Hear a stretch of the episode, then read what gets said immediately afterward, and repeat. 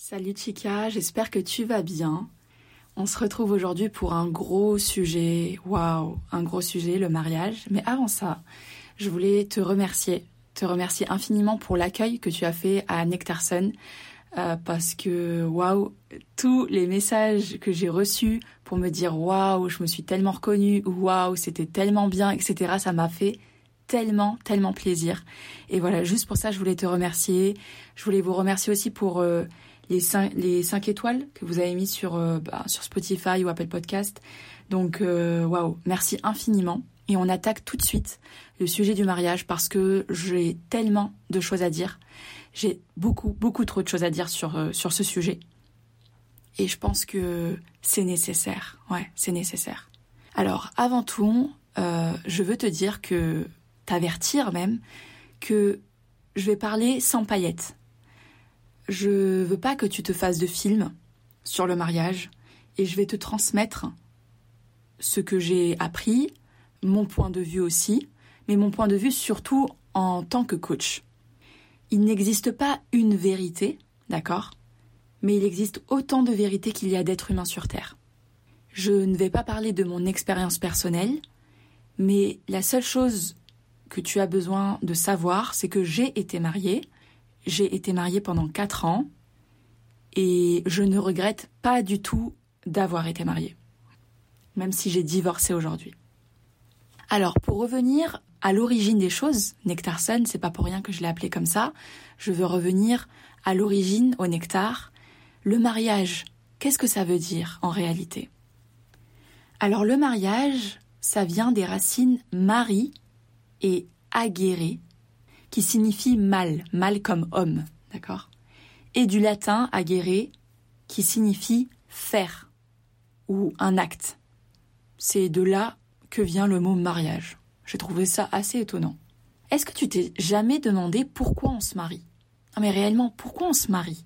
Bon, il y a plusieurs raisons à ça, mais c'est intéressant de savoir pourquoi on se marie avant de rentrer dans le vif du sujet et de parler de la pression du mariage. C'est intéressant parce que, personnellement, je me suis jamais demandé pourquoi il fallait se marier. Jamais je me suis posé cette question. Et même si par le passé je me serais posé cette question, je me serais trouvé ridicule. Ça a commencé au Proche-Orient. À l'origine, cette union, elle a été inventée pour garantir la reconnaissance de la paternité. Et à cette époque, cette union était la seule garantie de la reconnaissance de paternité. Se marier, ça voulait dire en réalité je reconnais d'avance les enfants de cette femme. Et la sexualité hors mariage, elle permettait aux géniteurs de dénier la reconnaissance de paternité. Mais en réalité, aujourd'hui, il y a plusieurs raisons pour lesquelles on se marie. Des plus sombres aux plus belles d'ailleurs. Et je vais tout te partager. Parce que tu me connais, je pense maintenant, je fais pas dans la dentelle. Moi, je te dis les choses telles qu'elles sont, ou en tout cas, la perception euh, que j'en ai aujourd'hui, avec le recul, avec euh, bah, mes, années de mariage, mais aussi avec toutes les recherches que je fais, etc., avec toutes les femmes que j'ai coachées.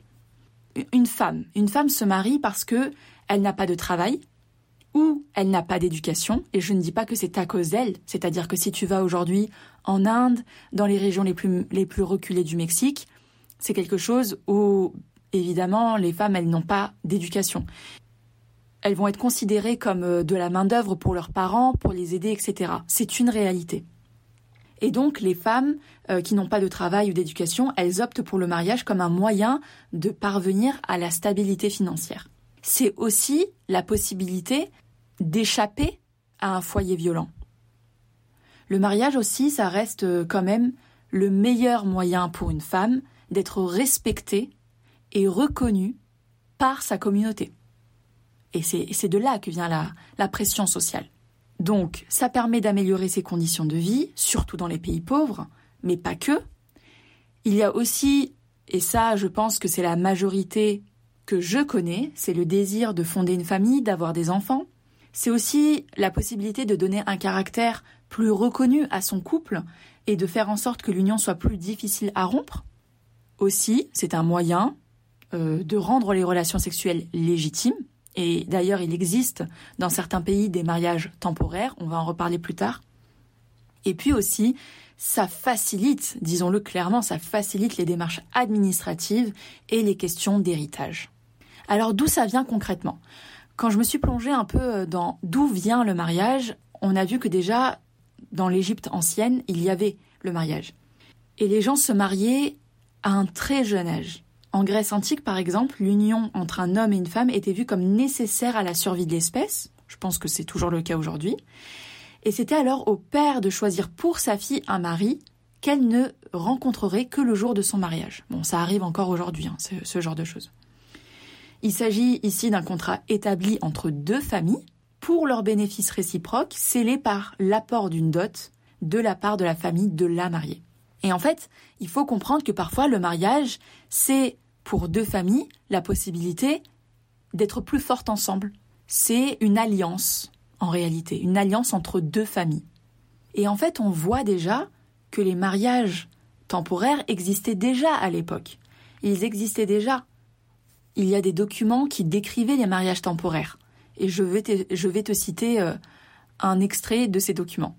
Tu seras dans ma maison pendant que tu seras ma femme à partir d'aujourd'hui, le premier jour du troisième mois de la saison d'hiver, de la seizième année, jusqu'au premier jour du quatrième mois de la saison des inondations, de la dix-septième année. Et donc ça, c'était des mariages temporaires qui étaient connus sous le nom de une année à manger. Aujourd'hui, il existe toujours les mariages temporaires, comme en Iran, en Afghanistan, au Liban, et euh, il y a même des filles qui m'ont dit que ça existait aussi en Égypte, qui s'appelle le siguet. Le siguet, c'est le mariage temporaire et c'est le moyen de normaliser, de rendre légitime, légal des relations sexuelles. Mais en réalité, j'ai lu euh, pas mal de choses sur l'Iran et c'est vraiment un moyen de légaliser la prostitution dans ces pays, ou en tout cas de masquer la prostitution. Donc ça va être un contrat de mariage temporaire auquel on peut souscrire pour une heure comme pour un siècle et c'est une possibilité offerte par l'islam chiite qui permet avant tout de légaliser une relation sexuelle. D'ailleurs, pour revenir à ça, je veux parler aussi des mariages des petites filles parce que c'est une réalité. Les mariages des petites filles, ça existe en Iran, mais ça existe aussi au Mexique. Et euh, le Mexique, j'étais très étonnée de ça, c'est le huitième pays au rang des mariages de petites filles. On va parler maintenant du conditionnement au mariage. Depuis qu'on est petit, en réalité, on est conditionné, plus ou moins directement, au mariage. Déjà, juste quand on voit les moyens, l'attention qu'on apporte au mariage, c'est énorme, c'est énormément d'argent, etc. Donc ça, déjà, il y a, une pression euh, qui se... Il y a un conditionnement, je dirais plutôt, qui se construit déjà des petits. C'est construit euh, par les contes que l'on lit, c'est construit par les Disney que l'on regarde, puis ensuite par tous les films hollywoodiens, les films à l'eau de rose, et puis euh, par aussi les réflexions que nous font nos tantes, nos parents sur le fait de se marier avec euh, ce petit garçon ou cette petite fille, sur le ton de la rigolade bien sûr. Mais indirectement, ça rentre en fait. C'est un conditionnement. Et c'est aussi euh, dans la religion. Je sais qu'en islam, le mariage est considéré comme la moitié de la foi. Lorsque le serviteur se marie, alors il a complété la moitié de sa foi. Et, donc, euh, c'est tout ça. Et ça te conditionne des petits au mariage. Parce que c'est la suite logique. Et puis en plus, le mariage vend du rêve. Il est tellement puissant, tellement reconnu par toutes les institutions, par toutes les religions, par Hollywood, par Bollywood, par Disney, par absolument toutes les sociétés. Donc comment contester quelque chose qui est si beau, qui vend du rêve? Ensuite, j'aimerais parler du mariage forcé, du mariage arrangé. Et c'est pas la même chose le mariage forcé et le mariage arrangé.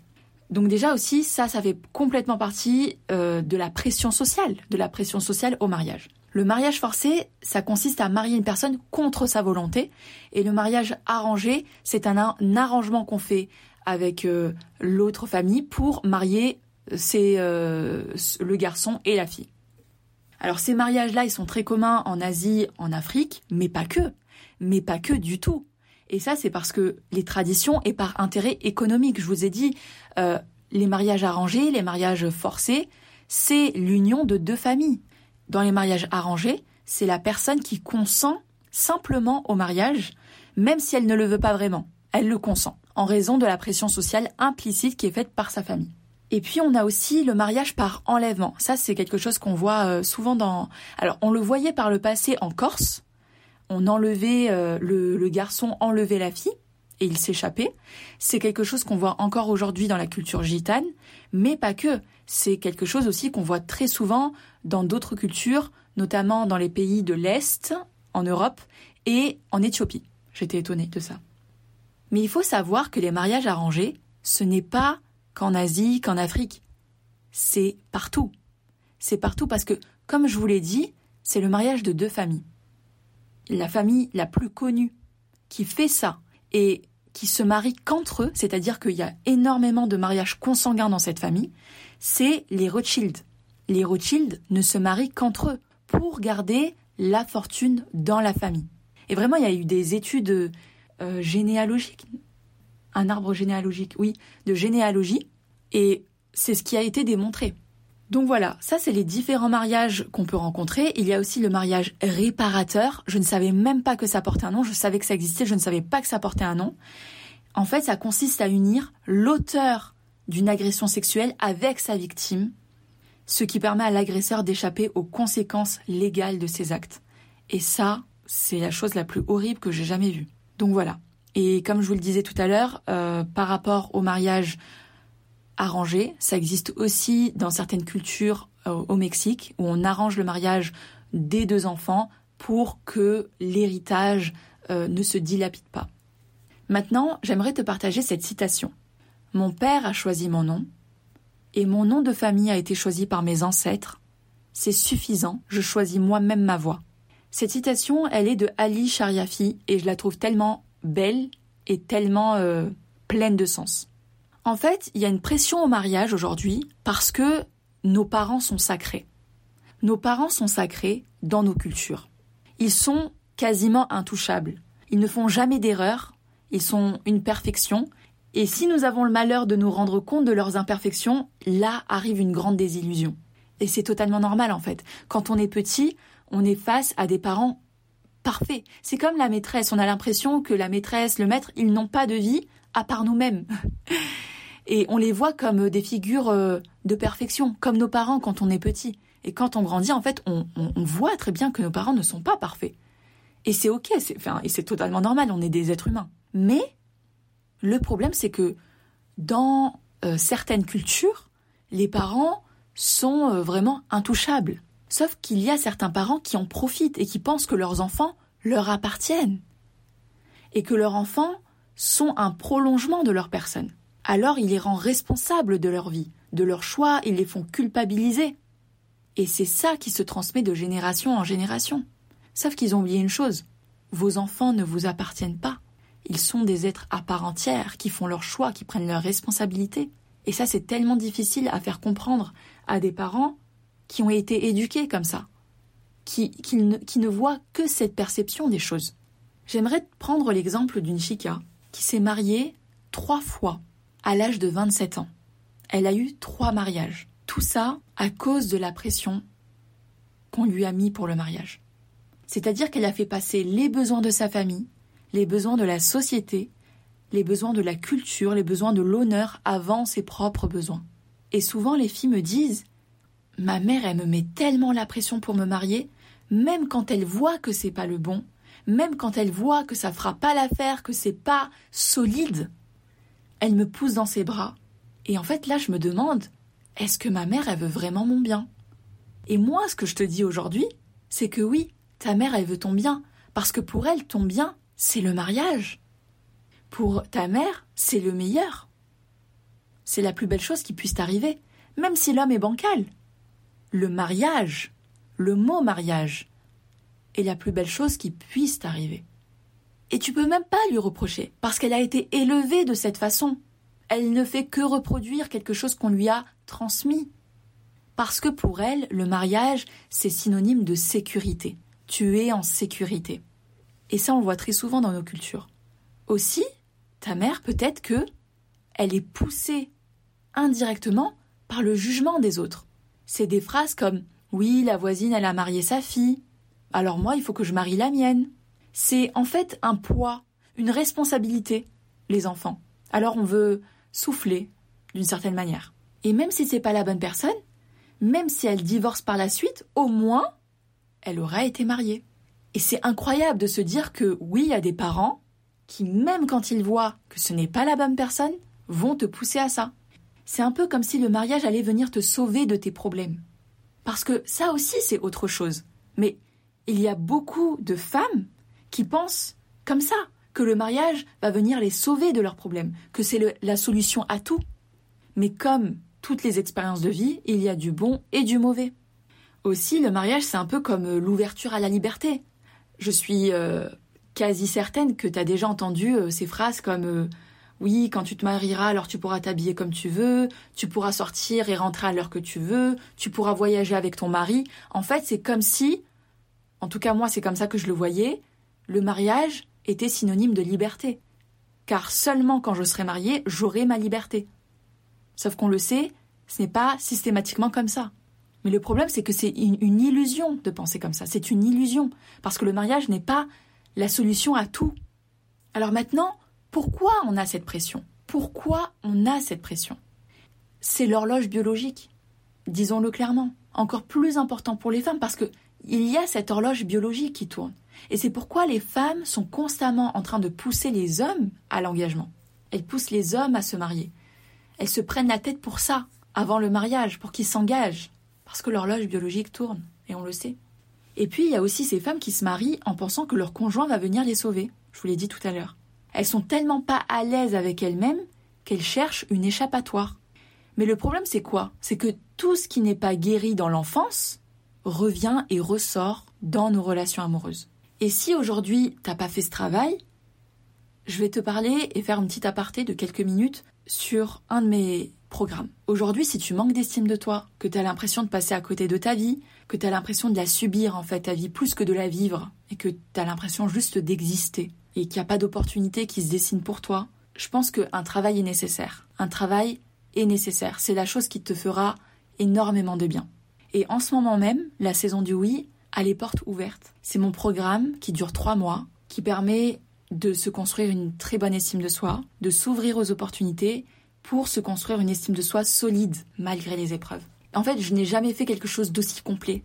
Ça comporte 13 modules de formation, 13 heures de coaching de groupe avec des femmes qui partagent les mêmes problématiques que toi, un groupe Telegram et tellement d'autres choses. Et là, je vais te partager un témoignage, le témoignage de Lila 26 ans. Avant de commencer la saison du oui, j'étais triste intérieurement et anxieuse pour mon avenir. J'avais envie de changement dans ma vie, mais je ne savais pas par où commencer. J'ai eu un déclic lors d'un coaching de groupe avec une chica, avec une problématique similaire à la mienne. Je me suis rendu compte que je n'étais pas seule dans ma situation et l'îlot sur la connaissance de soi m'a beaucoup appris sur moi-même. J'ai beaucoup apprécié la bienveillance, la solidarité qu'il y a dans la saison du oui et surtout le partage d'expériences des chicas à chaque coaching. Myriam fait un travail remarquable. J'ai une meilleure estime de moi et ça a clairement changé ma perception des choses et ça m'ouvre beaucoup de portes que je n'aurais jamais imaginées auparavant.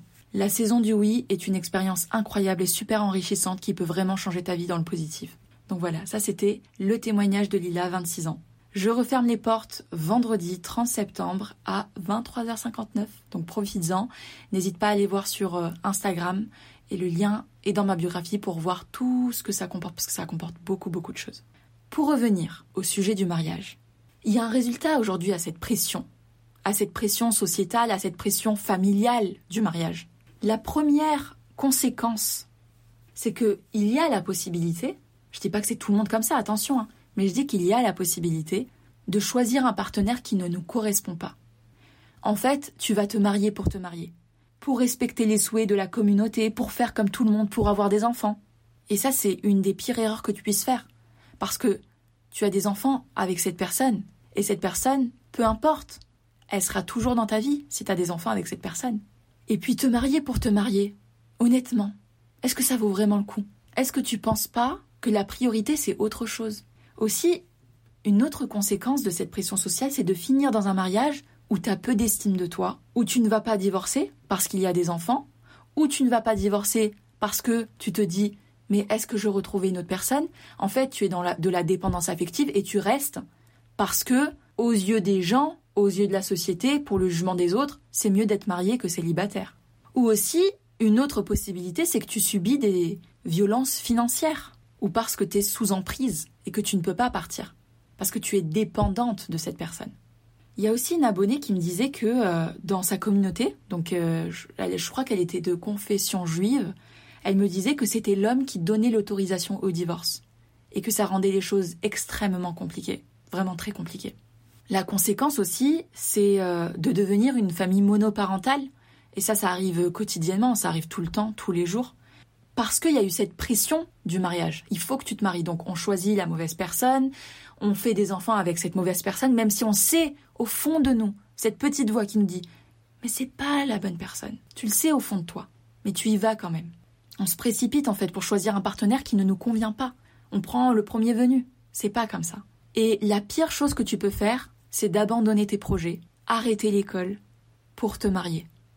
Et moi, je me souviendrai toujours de ma tante qui me disait, j'avais à peu près 10 ans, et elle me disait, peu importe ce qui arrive dans la vie, il faut toujours que tu aies ta valise. Toujours aies ta valise avec toi. Et après, elle m'expliquait ce qu'était la valise. Elle me disait, ta valise, c'est ta bouée de secours. Ta valise, c'est tes diplômes. C'est ton éducation. Toujours aie cette valise avec toi. Elle me disait, on ne sait pas ce qui peut arriver dans la vie. On ne connaît pas le futur. Et toujours cette valise avec toi. Et honnêtement, aujourd'hui, c'est. Je m'en souviens encore, en fait. Je m'en souviens encore aujourd'hui, des années après. Bien sûr, elle a raison. Si tu penses qu'un homme va venir te sauver de toi-même, non, il n'y a que toi qui peux te sauver de toi-même. Le mariage ne sauve pas. Le mariage est une étape, mais il ne sauve pas les gens de leurs problèmes.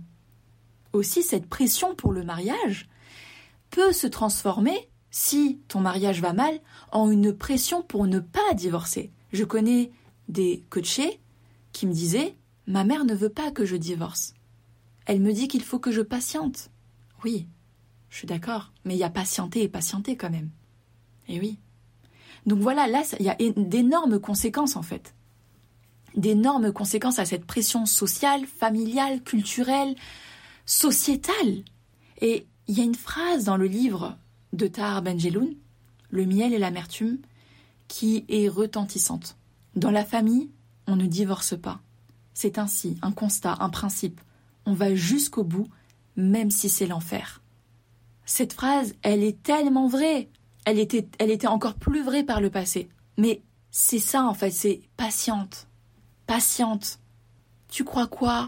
Tu crois que c'est comment dans les autres couples? C'est pareil. Et eux, ils patientent. Pourquoi toi, tu patienterais pas? Il faut savoir que moi, pas du tout. Hein. J'ai jamais eu de pression pour ne pas divorcer. Il y a un autre passage dans le livre qui est super intéressant et je vais te le lire tout de suite. Mon autre sœur, Rita, se maria avec un homme pauvre, un cordonnier, et accepta son destin sans protester. Le sort de Zora l'avait affectée et effrayée. Elle était fataliste et ne protestait pas. Elle parlait peu. Quand on l'interrogeait sur sa vie, elle levait les yeux au ciel et disait Merci à Dieu, telle est sa volonté. Elle n'a pas eu d'enfant. À aucun moment elle n'a imaginé que son mari pouvait être stérile. Elle était persuadée que c'était de sa faute. Et en fait, c'est ça c'est que cette pression, pression sociétale sur le mariage, cette pression au mariage, elle entraîne les femmes à faire beaucoup de sacrifices. Et dans le mariage, les femmes font plus de sacrifices que les hommes. Je ne dis pas que c'est tout le monde comme ça, mais dans ce que j'ai pu observer, c'était comme ça. Il y a beaucoup de sacrifices pour se marier, des femmes sacrifient leur santé mentale. C'est quand même la chose la plus importante. Il n'y a que toi qui vis avec toi toute ta vie. C'est-à-dire que tu es dans ta tête H24. Si t'as pas une bonne santé mentale, c'est fini. Donc elles sacrifient leur santé mentale, elles sacrifient leurs études, elles sacrifient leur bien-être, leur, leur liberté pour se marier. Mais le mariage ne devrait jamais être un sacrifice, en fait. Oui, il y a certains compromis, mais ça ne doit pas être la totale des sacrifices. Ça ne doit pas être que des sacrifices. Parce que oui, c'est souvent la femme en fait qui va changer ses plans pour rentrer dans le quotidien et pour aller dans le sens de son mari. Et c'est pas comme ça pour tout le monde, attention, hein. mais c'est souvent ce que je vois en coaching. Alors aujourd'hui, comment on fait pour dépasser cette pression sociale sur le mariage? Il faut que tu te poses la question. Si aujourd'hui tu veux te marier, et j'imagine que 95% des femmes aujourd'hui veulent se marier, si aujourd'hui tu veux te marier, il y a une question à te poser. Est-ce que je me marie pour les bonnes raisons? Est-ce que c'est parce que je subis la pression? Est-ce que c'est parce qu'indirectement il y a de la pression de la part des médias? Est-ce que c'est vraiment quelque chose que je veux à l'intérieur de moi? Et je vais te le dire, c'est difficile de répondre à cette question en one shot. C'est très difficile. C'est pourquoi tu dois y revenir plusieurs fois et te connaître. C'est la connaissance de toi qui te permet de te construire une bonne estime de toi et de pouvoir prendre de telles décisions, ou en tout cas de faire de tels choix, en te connaissant toi-même. Parce que quand tu te connais, tu as une meilleure estime de toi, et donc tu doutes moins des choix que tu fais. Tu es plus sûr de toi, tu es plus sûr de tes décisions. Les autres ont moins d'impact sur toi. Tu vois ce que je veux dire? Tu es moins comme un, roseau, un roseau qui, qui divague euh, en fonction du vent. Non, tu deviens un tronc d'arbre. Un tronc d'arbre, c'est solide et il faut y aller pour le déraciner. Et quand tu es face à la pression du mariage et que tu y cèdes, c'est un roseau. Et je vais te dire quelque chose. C'est très facile de tomber dans le je me marie parce qu'il faut se marier. C'est très facile, surtout quand on est jeune. Et tu vois, on n'a pas la même réflexion sur le mariage quand on a 20 ans que lorsqu'on a 30 ans. Et encore moins quand on a 40 ou 50. Donc vraiment, il faut se poser ces questions avec du recul. Et est-ce que finalement le mariage c'est pas quand j'aurai trouvé la bonne personne? Que je serai tellement heureuse d'être avec cette personne que j'ai envie de partager ma vie avec cette personne Est-ce que on se marie pour se marier? Ou est-ce qu'on se marie parce qu'on est tellement heureux avec cette personne et qu'on veut faire un bout de chemin? Et en fait, il n'existe pas une réponse. Le tout c'est de savoir naviguer en eau trouble avec les réflexions de sa famille qui viennent de sa famille, avec les publicités, à la télé, avec tout ce que Netflix veut nous vendre, avec les couples de la télé-réalité extrêmement heureux. Et en fait, si t'as pas une estime de toi solide, t'es constamment en eau trouble. Si tu ne sais pas mettre de limite à ta tante qui te demande chaque euh, quatre matins, alors c'est quand que tu te maries, ou euh, ces petites réflexions de ta famille, etc., si tu ne sais pas mettre de limite, très souvent, tu vas être influencé en fait. Tu vas être influencé et je crois que la pire erreur, c'est de se marier, même si tu sais au fond de toi que c'est pas la bonne personne, parce qu'il y a la pression de l'extérieur. Parce qu'il y a trop de pression de l'extérieur de la part des parents, de la part de la société, etc. Et de toute évidence, je vais te dire quelque chose, et ça c'est mon avis personnel, le mariage, comme on le connaît à la télé, dans les médias, etc., c'est surcoté. C'est surcoté. C'est-à-dire que, de toute évidence, le mariage, c'est aussi des moments difficiles, c'est des moments de doute, c'est plein de péripéties. Et si tu comprends pas ça, ne te marie pas pour l'instant. Si tu crois que c'est Cendrillon avec son prince charmant et qu'ils vécurent heureux et avec quatre enfants, tu te trompes complètement. C'est pas ça le mariage. Et si tu penses que ça va venir te sauver de ta famille, non plus. Non plus.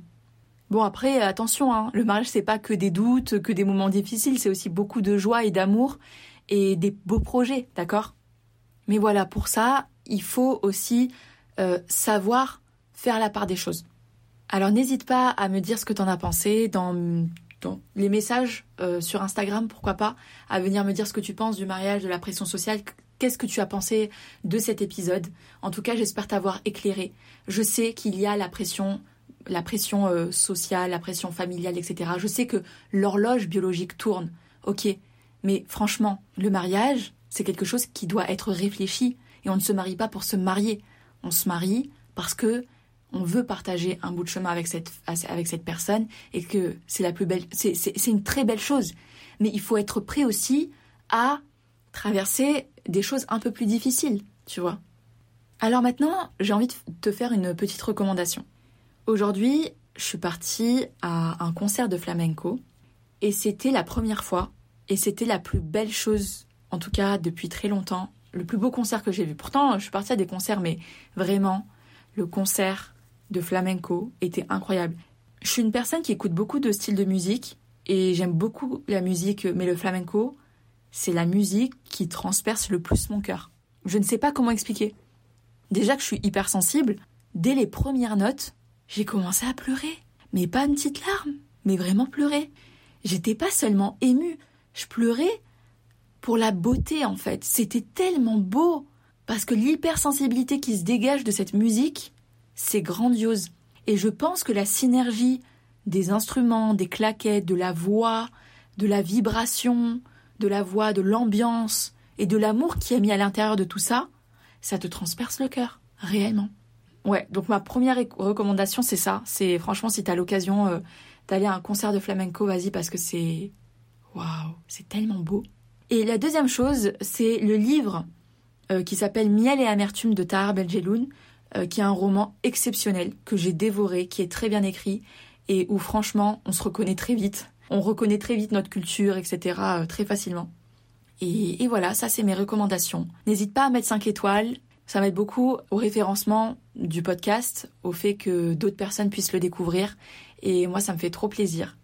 Et sur ces magnifiques mots, moi, je te souhaite une magnifique journée, une très belle soirée. Je ne sais pas à quelle heure tu écoutes euh, ce podcast. Et je te dis à très bientôt. Hasta luego.